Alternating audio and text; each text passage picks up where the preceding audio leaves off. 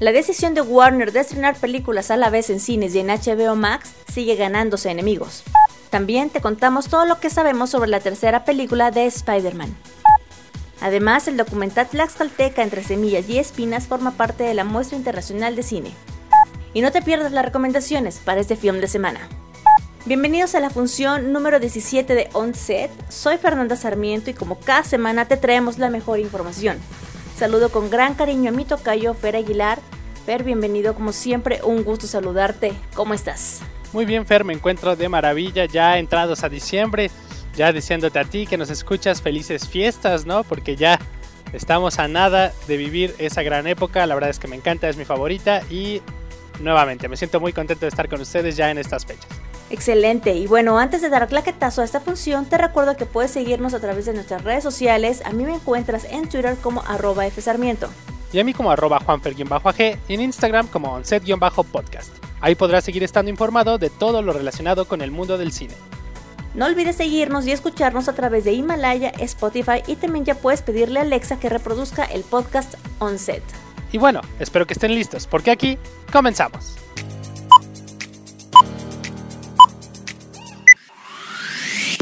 Ya desde el episodio pasado hablábamos de la decisión de Warner de estrenar sus películas del próximo año tanto en cines como en streaming, algo que tiene en jaque a la industria y los desacuerdos ya empezaron a tomar relevancia en estos últimos días. El público todavía no siente la confianza de asistir a los cines con total libertad. Desde que la pandemia se instaló en el mundo, ha sido necesario cambiar el estilo de vida que conocíamos. Muchas personas se vieron en la necesidad de renunciar a cosas importantes por algo de seguridad, incluyendo el gusto por ir al cine.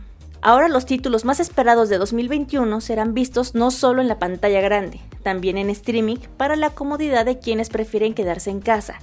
Misma situación que se está convirtiendo en algo intolerable para quienes se dedican a exhibir cintas en las salas.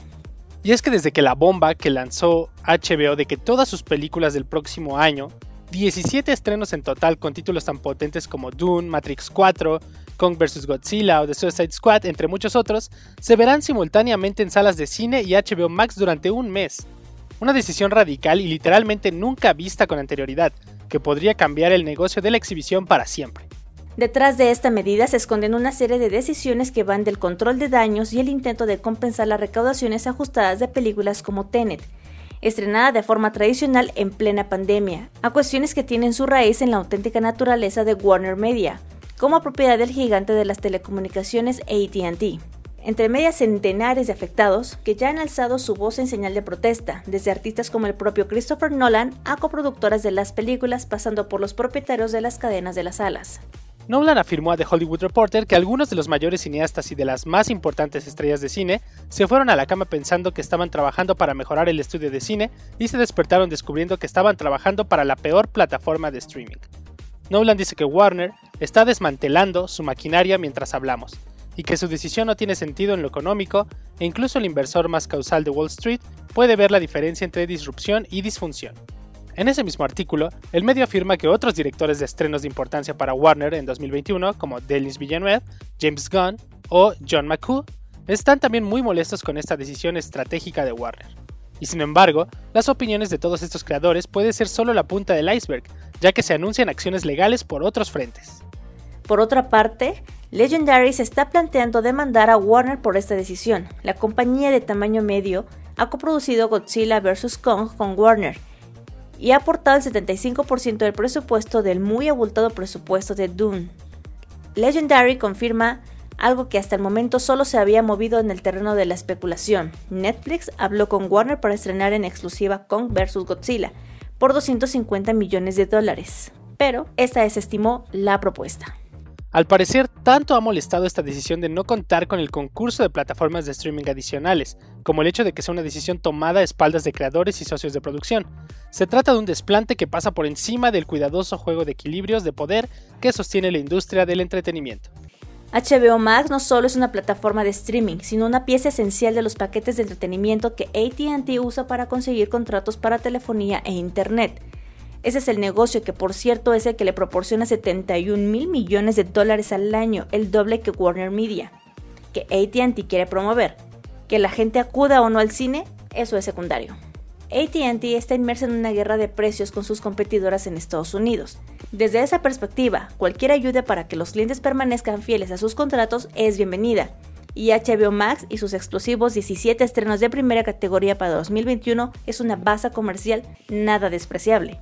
Pero eso le da igual que su número de suscriptores, algo más de 12 millones en 6 meses de vida, sea incomparable a los más de 200 millones de Netflix a nivel global. Y por eso, también, las cuentas se efectuarán de manera distinta a los tradicionales ingresos en taquilla. The New York Times calculaba unos 900 millones de dólares para estos estrenos de 2021, pérdidas que se verían compensadas si HBO Max consigue 5 millones de suscriptores extra gracias a este movimiento. La duda es si el pan para hoy, hambre para mañana. ¿Qué se supone esta decisión entra también dentro de los cálculos de ATT? Eso ya se verá con el tiempo. Ya para concluir el tema, el servicio de HBO Max llegará a Latinoamérica en 2021, por lo que por suerte para nosotros tendremos la oportunidad de disfrutar de los grandes estrenos de Warner tanto en cines como en casa. Esta ocasión en In Memoriam recordamos al cineasta surcoreano multipremiado Kim Ki-duk. Antes de Parásitos y Bong Joon-ho, fue este cineasta el que puso en alto el cine coreano, triunfando en los festivales más importantes del mundo. Kim Ki-duk nació en Bongwa, en la provincia de Gyeongsang del Norte, en el seno de una modesta familia rural en 1960. Aunque siendo un niño, la familia se trasladó a Seúl y ya con 17 años comenzó a trabajar como obrero en una fábrica. A la edad de 33 años, en una estancia en París y el visionado de los filmes El silencio de los corderos y Los amantes del Pont Neuf, parece haber configurado el detonante de su amor al cine que ya no le abandonaría. Empezó a hacer sus primeros trabajos escribiendo guiones en la década de los 90 que fueron premiados en diversos concursos, aunque nunca transformados en películas. Al menos sirvieron para ser fichado por Jojun Films, compañía con la que debutó tras las cámaras en 1996 con la cinta Ah-Oh, en la que asomaban sus señas de identidad, fotografía preciosista que convive con una trama dura y repulsiva en torno a una mujer que intenta suicidarse y el hombre sin techo que lo impide. Pero el primer título con el que da la campanada en festivales llega en el albor del tercer milenio, La Isla. De nuevo tenemos historia tremenda de suicidas frustrados y amores retorcidos que en Venecia empatan al personal. La escena sadomasoquista en que ella se traga varios anzuelos fue muy polémica por caer en una violencia repulsiva o como mínimo no apta para todos los paladares. En 2002, Domicilio Desconocido permite ver a un Kim Ki-duk más asentado, pero con una trama en la misma línea malsana, que aquí ambientada en los años 70 cerca de una base militar estadounidense, donde una mujer vive con su hijo de 20 años nacido en una relación con un afroamericano que ya ni está ahí y no responde a las cartas que se le envían a los Estados Unidos. Primavera, verano, otoño, invierno y primavera. En 2003 supone un cambio de tercio. La historia, con su ciclo estacional, bebe del budismo y la filosofía oriental, de nuevo con su preciosismo estético, ganaría el máximo galardón en el Festival de Locarno. En esa misma línea filmaría en 2007 El Arco, uno de sus mejores filmes, cuenta la historia sobre un anciano barquero y la joven a la que ha criado desde niña. Pero antes hizo en 2004 Samaritan Girl, otra cinta que sigue una prostituta que le valió el reconocimiento como mejor director en Berlín y Hierro 3, donde se consagra en Venecia como mejor director con la historia de Ocupa. Motorista que en una de las casas donde se aloja, conoce a una mujer a la que su esposo apalea sin piedad. El festival italiano volvería a rendirse a sus pies en 2012 con Pieta, donde vuelve a la fórmula de la fábula que produce sentimientos contrapuestos de fascinación y rechazo al seguir a una mujer que afirma ser la madre perdida de un tipo violento y sin corazón. A partir de 2013, a la carrera de Kim Ki-duk comenzó a declinar y ya no sorprendía al público, sus películas tuvieron menos difusión.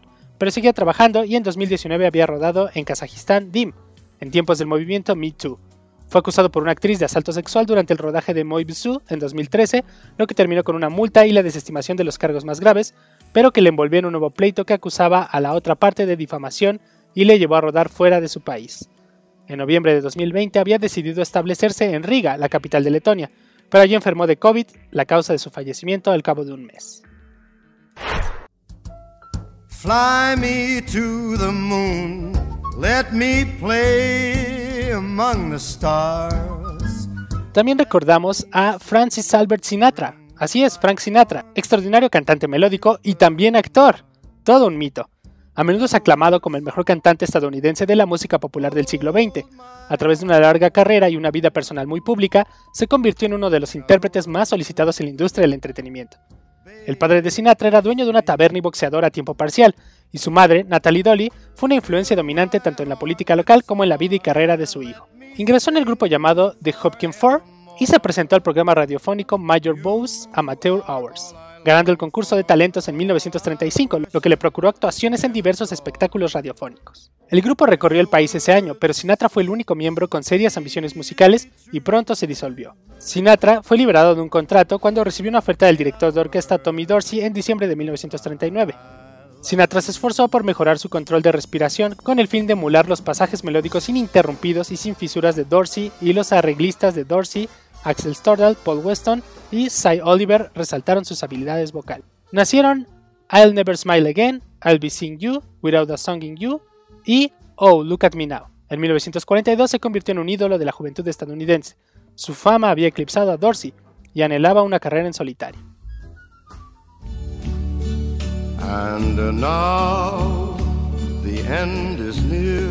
Desde 1948, Sinatra comenzó en un periodo de cinco años de declive profesional y depresión motivado por el aireo de sus amistades con figuras de crimen organizado y campañas interesadas de descrédito personal. En 1950 perdió la voz por completo durante varios meses debido a una hemorragia de las cuerdas vocales. Su divorcio de su primer mujer, Nancy, en 1951, y su posterior matrimonio con Ava Gardner dañaron más aún su reputación. En 1952 su contrato de grabación en Columbia venció y no fue renovado. Fue abandonado por su agencia de talentos, su programa de televisión fue cancelado y Sinatra fue considerado un pasado.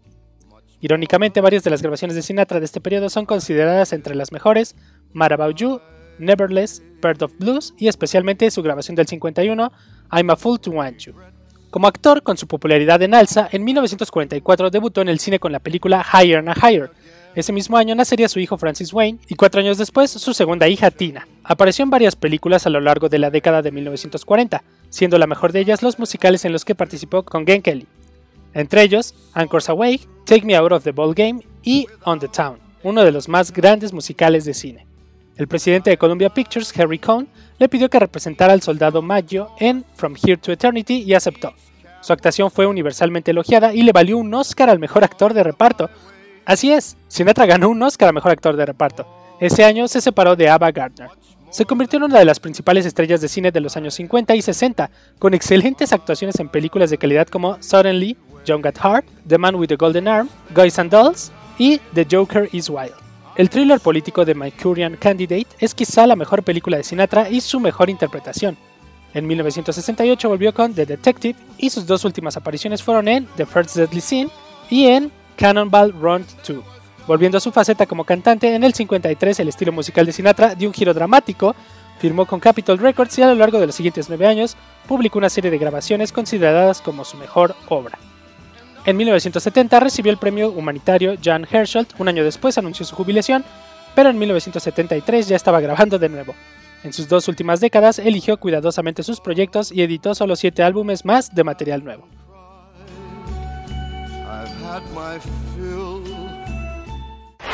Por último recordamos a Kirk Douglas, fue uno de los nombres míticos del Hollywood clásico, conocido por sus retratos de héroes y antihéroes decididos y temperamentales. El hijo del trapero, como solía presentarse con orgullo, estaba en posesión de la Orden de las Artes y las Letras, de la Medalla Presidencial de la Libertad y de la Legión de Honor Francesa.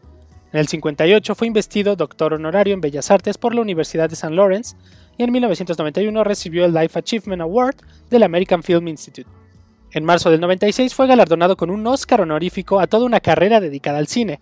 En 2001, el Festival de Cine de Berlín le entregó el Oso de Oro en reconocimiento al conjunto de su trayectoria. Hijo de los inmigrantes judíos rusos Brian Sanglel y Herschel Danielovich, un comerciante de caballos que se vio obligado a convertirse en trapero.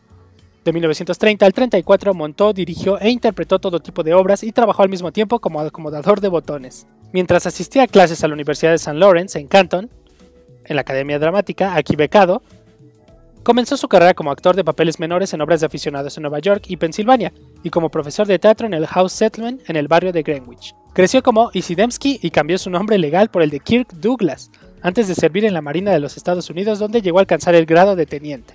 Lauren Bacall lo recomendó al productor Hal B. Wallis para que debutara en el cine. Después de su primera película, The Strange Love of Martha Ivers, con Barbara Stanwyck, Douglas interpretó papeles secundarios en varias películas notables, incluyendo Out of the Past, Morning Becomes Electra y I Walk Alone. Emergió como una estrella con una actuación nominado al Oscar como boxeador despiadado en Champion. En esta película, Douglas dibujó al personaje de un individuo arrogante, intenso y egocéntrico. Fuerte, atlético y con una voz distintiva, Douglas, ya con la Warner Brothers, trabajó con varios directores de renombre en algunas de las películas más veneradas de la década de los 50. Representó un músico de jazz autodestructivo en Young Man with a Horn, de Michael Curtis, un reportero sin escrúpulos en Ace in the Hall, de Billy Wilder, un mariscal occidental, Along the Great Divide, un policía vengativo en Detective Story, de William Wyler, o un ejecutivo de cine corrupto en The Bad and the Beautiful, de Vincent Minnelli. Una de las actuaciones más memorables de Douglas fue su retrato de Vincent Van Gogh en Lust for Life, en su segunda colaboración con Minnelli, con la que obtuvo otra nominación al Oscar. En el 55, después de regresar de Italia de rodar Ulises, Kirk Douglas creó su propia compañía de producción, la Birna Productions, el nombre de su madre. A partir de entonces no solo coprodujo una que otra película en la que participó, sino que además supervisó el montaje de todas ellas. Douglas también dirigió dos películas, las comedias de piratas Scalawag y la cínica aventura occidental Post, que se convirtió en una película de culto. Continuó interpretando en The Fury, Saturn 3, The Final Countdown. El 14 de febrero del 91 sufrió un accidente cuando el helicóptero en el que viajaba chocó con una avioneta, estuvo en cama durante cuatro años, sufrió un derrame cerebral, pero no volvió a la pantalla hasta cuatro años más tarde. Sus últimas obras ya eran el declive de su carrera y no son tan recordadas como el resto de la trayectoria. Por supuesto que se le recuerda con este Oscar honorífico que mencioné al inicio, y en películas clásicas como Paths of Glory y Spartacus, de ahí es donde lo recuerdas, ambas de Stanley Kubrick. Y nos vamos al mundo de los superhéroes. Te presentamos algunos de los actores que podrían conformar el reparto de Spider-Man 3. Cada vez es más evidente que Spider-Man 3 traerá Spider-Verse nunca antes visto, poco a poco, actores de otras cintas del arácnido personaje de Marvel confirman su participación, mientras que otros están aún en pláticas. La cinta de Spider-Man 3, nombre con el que está siendo llamada por ahora, quiere reunir a lo mejor del universo cinematográfico del personaje. Las expectativas de los seguidores de las cintas aumentan con la confirmación de más actores para la película. Medios estadounidenses aseguran que Alfred Molina, Kirsten Dunst y Andrew Garfield ya llegaron a un acuerdo para incorporarse al proyecto con sus respectivos personajes mismos que participaron anteriormente en las cintas de Spider-Man. Spider-Man 3 quiere ser la nueva película de superhéroes más ambiciosa después de Avengers Endgame. Los nombres de Tobey Maguire y Emma Stone también suenan fuerte, donde según los reportes están en vías de confirmación. Concretarse, la cinta tendría el reparto más robusto de la franquicia que se ha mantenido en el gusto del público. No solo tendríamos a los tres actores que han interpretado a Spider-Man en las últimas adaptaciones, sino a los villanos y a las respectivas parejas de cada universo, además de la incorporación ya confirmada de Benedict Cumberbatch como Doctor Strange. Si se confirman todos los actores, el reparto multiuniverso de Spider-Man quedará de la siguiente manera. Tom Holland como Spider-Man es el actor más popular en el papel. Con esta sería su tercera película protagonizando al personaje, pero también ha tenido otras participaciones en las últimas películas de Avengers en la saga del infinito. Andrew Garfield como Spider-Man. Este actor dio un reinicio a la saga interpretando dos cintas del personaje. Tobey Maguire como Spider-Man. Es el primer actor de los dos anteriores en personificar al Spider-Man de las últimas versiones contemporáneas cinematográficas. Con tres películas en su haber, este actor dio vida a Peter Parker en la que se podría considerar las adaptaciones más allegadas al cómic.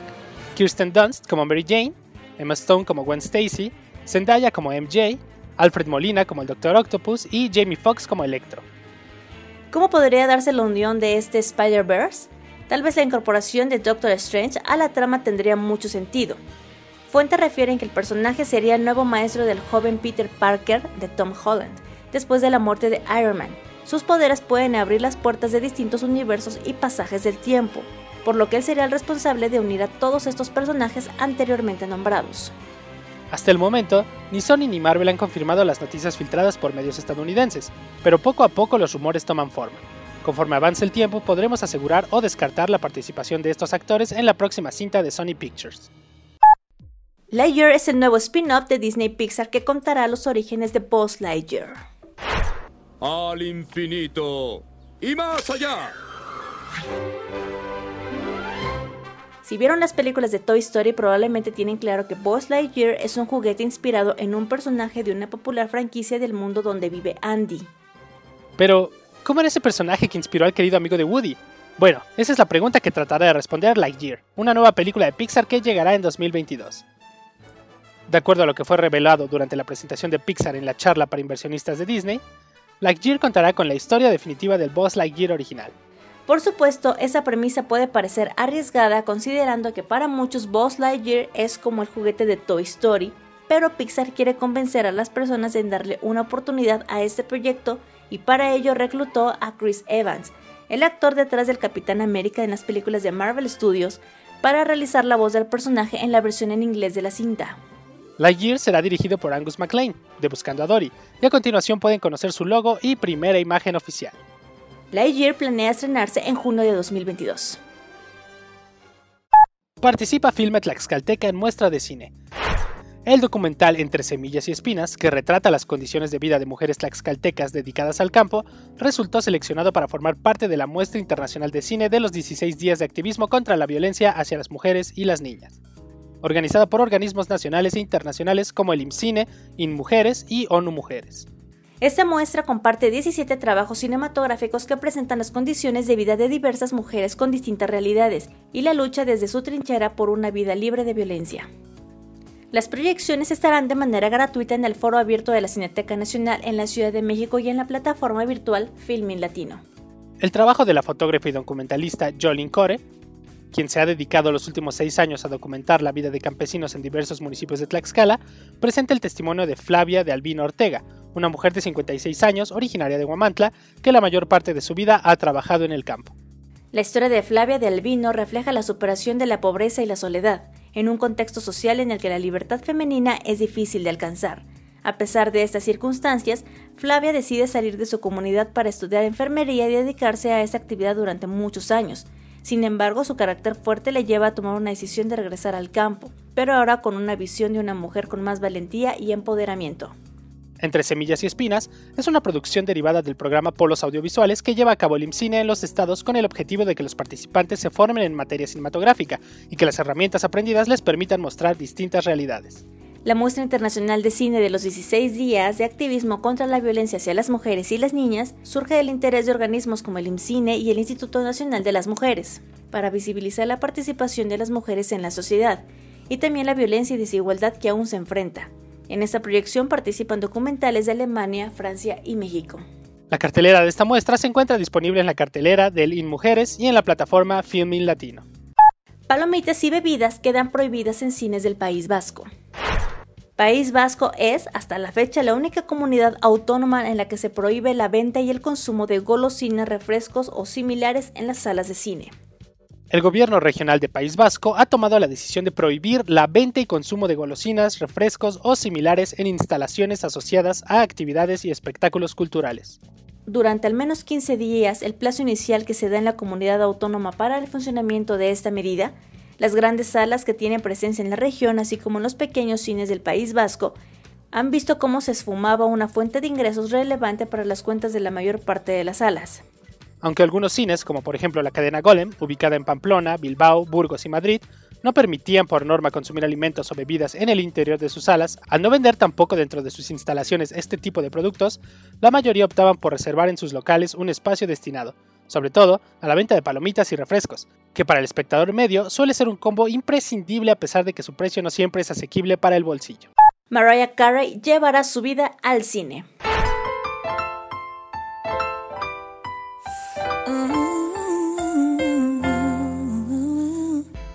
Luego de que hace pocos meses la cantante lanzó a la venta su libro autobiográfico The Meaning of the Mariah Carey, la cantante aseguró que tiene planes de realizar una película basada sobre su vida, y el material que plasmó es el que se utilizará en la película. En cuanto a quiénes son las personas con las que podría trabajar en su filme, la artista dijo que no podía hablar más al respecto, ni si el guionista Lee Daniels, quien es su amigo, sería el que realizará el guion de la película de su vida. Así que en cuanto tengamos más información, te la estaremos compartiendo.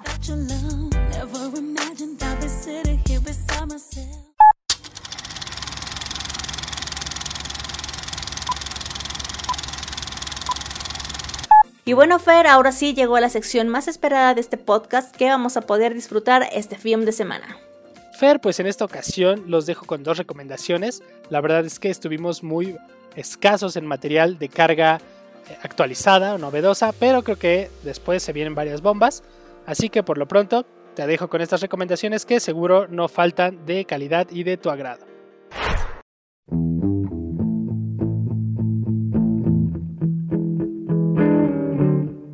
La primera de ellas es Eso que tú me das, el documental hecho tres semanas antes del fallecimiento de Pau. Esta entrevista, si se ve, se verá cuando ya no estés. Hostia, esto da así un poco de respeto, pero yo estoy aquí para hablar de la vida, no de la muerte. Desde el primer día que me dijeron que te vas a morir. Es lo que me interesa, es la vida. Igual tengo más miedo yo que tú en esta charla. Tú no tienes miedo.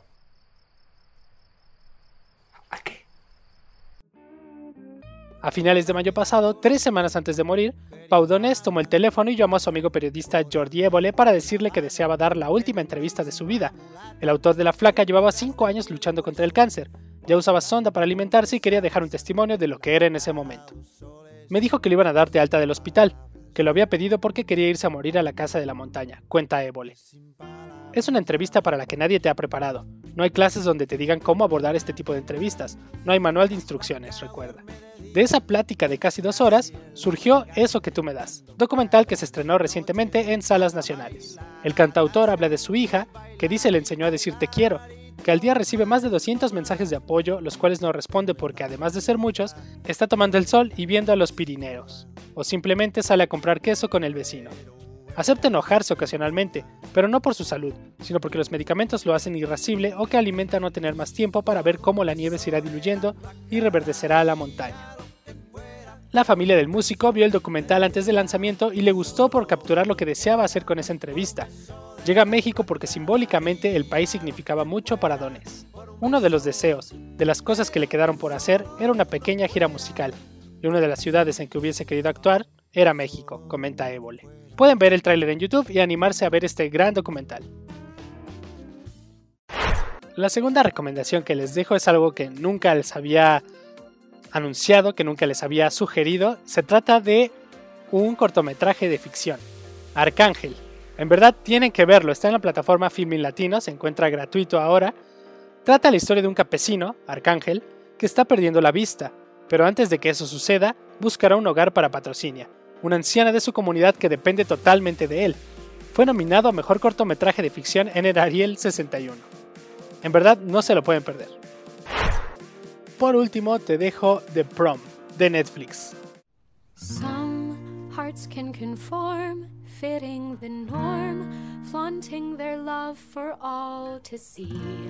I tried to change, thinking how easy life could be. I just kept on failing. I guess that was a sign that there wasn't much hope for this unruly heart of mine. Puede que ya conozcas la sinopsis de esta película, pero si no, aquí te la dejo. Es la adaptación de un musical de Broadway que vio la luz en 2016. Es la historia de Emma, una joven de 17 años de un pueblo pequeño de Indiana a quien la asociación de padres no le permite acudir a la fiesta de graduación de su instituto. ¿Por qué? Porque es lesbiana y quiere ir con su novia. Esa es la razón por la que harán acto de aparición un grupo de estrellas de Broadway el día de la graduación, pero no lo harán por puro altruismo. Se encuentran en una crisis artística y ven en el drama de Emma una campaña de marketing para reflotar su carrera. Para ello, se proponen que el adolescente tenga una fiesta por todo lo alto, aunque ¿se involucrarán personalmente o seguirán con su pantomima? Es incuestionable que el gran atractivo de The Prom es el reparto estelar que se anunció hace unos meses, bajo la dirección de Ryan Murphy, para convencer a actores y actrices populares de llegar a esta gran cinta. Los dos rostros más conocidos sin duda son los de Meryl Streep y Nicole Kidman, que dan vida a las dos personalidades de Broadway que se comprometen con la joven y a quienes acompaña el showman James Corden y Andrew Reynolds. Hemos llegado a la final de esta función. Como siempre, muchas gracias por acompañarnos en OnSet. A ti, Fer, muchas gracias por toda tu información y recomendaciones de esta semana. No, Fer, un gusto. Ya nuevamente te digo, se siente esta vibra navideña. Y me despido con mucha nostalgia porque, aunque nos vamos a ver la próxima semana, creo que por ahí no nos vamos a encontrar unos cuantos días. A ti que nos escuchas y aún no nos sigues en nuestras redes sociales, nos encuentras en Twitter como arroba fsarmiento. A mí como arroba juanfer-ag y en Instagram nos puedes seguir como onset-podcast. Soy Fernanda Sarmiento. Yo Fernando Aguilar. Disfruten su film de semana. Hasta la próxima.